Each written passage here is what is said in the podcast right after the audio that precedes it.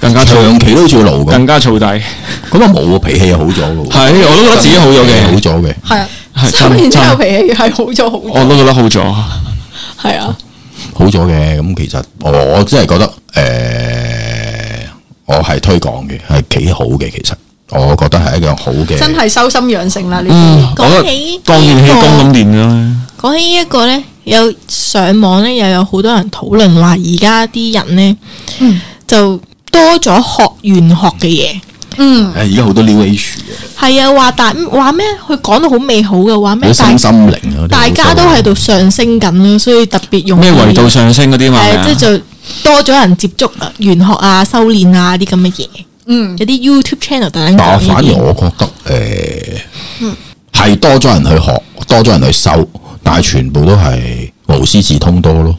佢上網嗰啲咁而家最方便啊嘛身心靈啊，全部 YouTube 有，甚至乎有啲你嗯啊可以啊課金少少又俾多少少你，咁全部叫你自己搞掂咁樣。我其實咧，即係可能我係老一輩人咧，我唔接係受好拜到呢呢套套啊，大佬唔通我。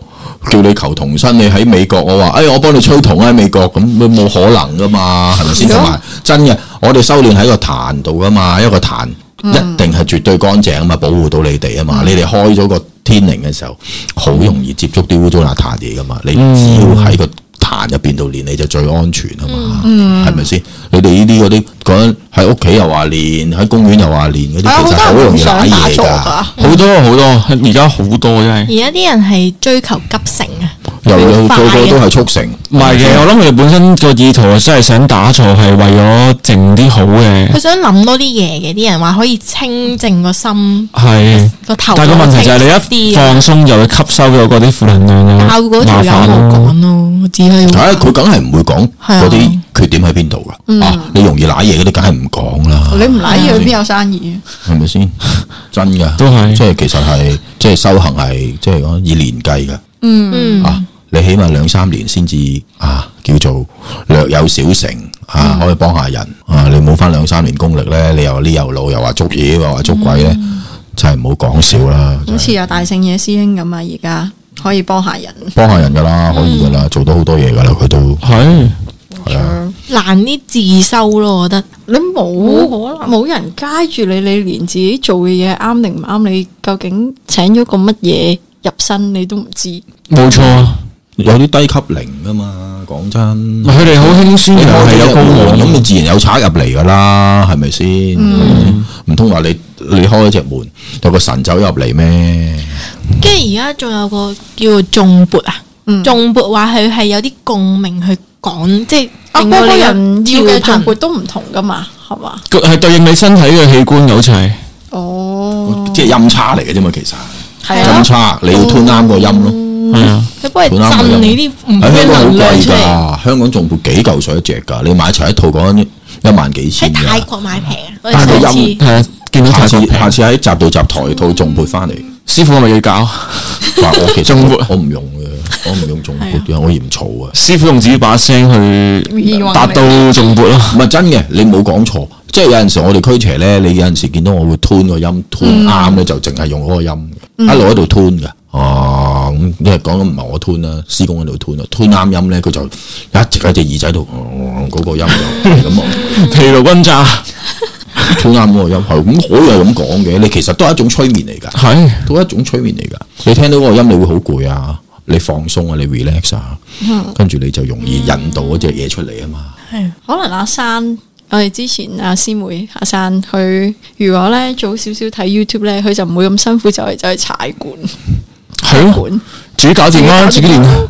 好多呢啲人嘅多，因為佢都佢都信西洋魔法嗰啲咁，佢乜都有，塔羅牌又玩，魔法又玩玩。嗰個都係因為玩 New Age 出事噶嘛， S，嗯，我係咪咁講係 S 誒？OK S 五 S 好多五人出代號事咯㗎。代號 S 五，佢直情話誒發夢夢到自己幾時死咁嘛，日日都發嗰個夢噶嘛，幾多年幾多月哦幾多日咁樣噶嘛，日嗯日喺度跟嚇鬼住嚟嘅跟住就係走嚟同我講。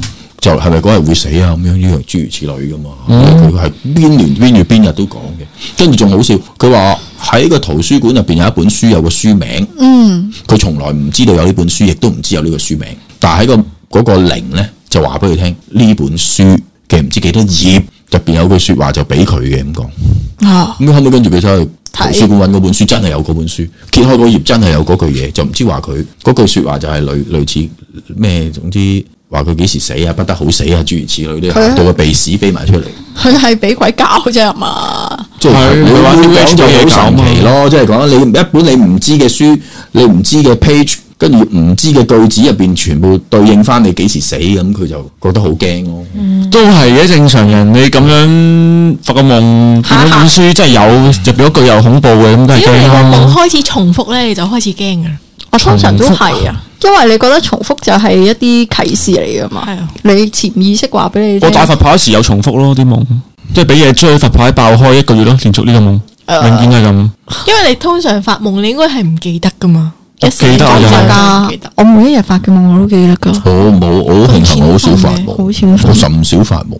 我有時會發啲科幻大作噶。我都會 啊，咩喺度放咗上上堂，成部超衝入嚟都有噶，係咁噶啦，發夢係啊。你哋有冇發過清明夢？你可以控制個夢，啊嗯清醒夢嗰個嗰個夢咧，由由你去個意識去控制個故事發展嘅。诶，會有，但唔係經常有。佢話好過人啊一兩次咯好攰嘅醒咗之後，好似冇瞓過咁嘅。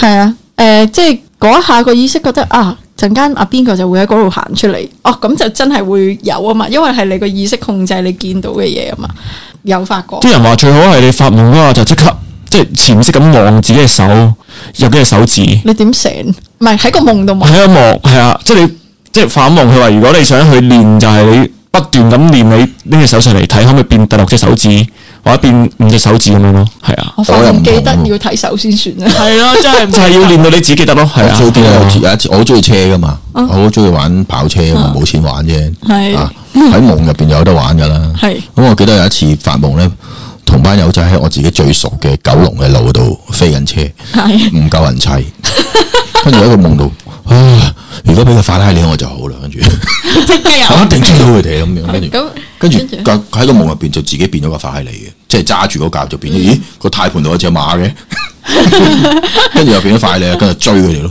即係成個夢係你自己控制嘅。係係啊嗰啲就一定係好夢嚟嗯嘅。通常就係冇前因後果就突然間出現咯，你諗嘅嘢。但係嗰下我都仲未 realize，誒、一時時有陣時會 realize 到，誒、應該我而家發緊夢，但係好多時咧係冇呢個意識嘅，係啊我發夢都係。咁到底發夢係咪平衡時光時空咧？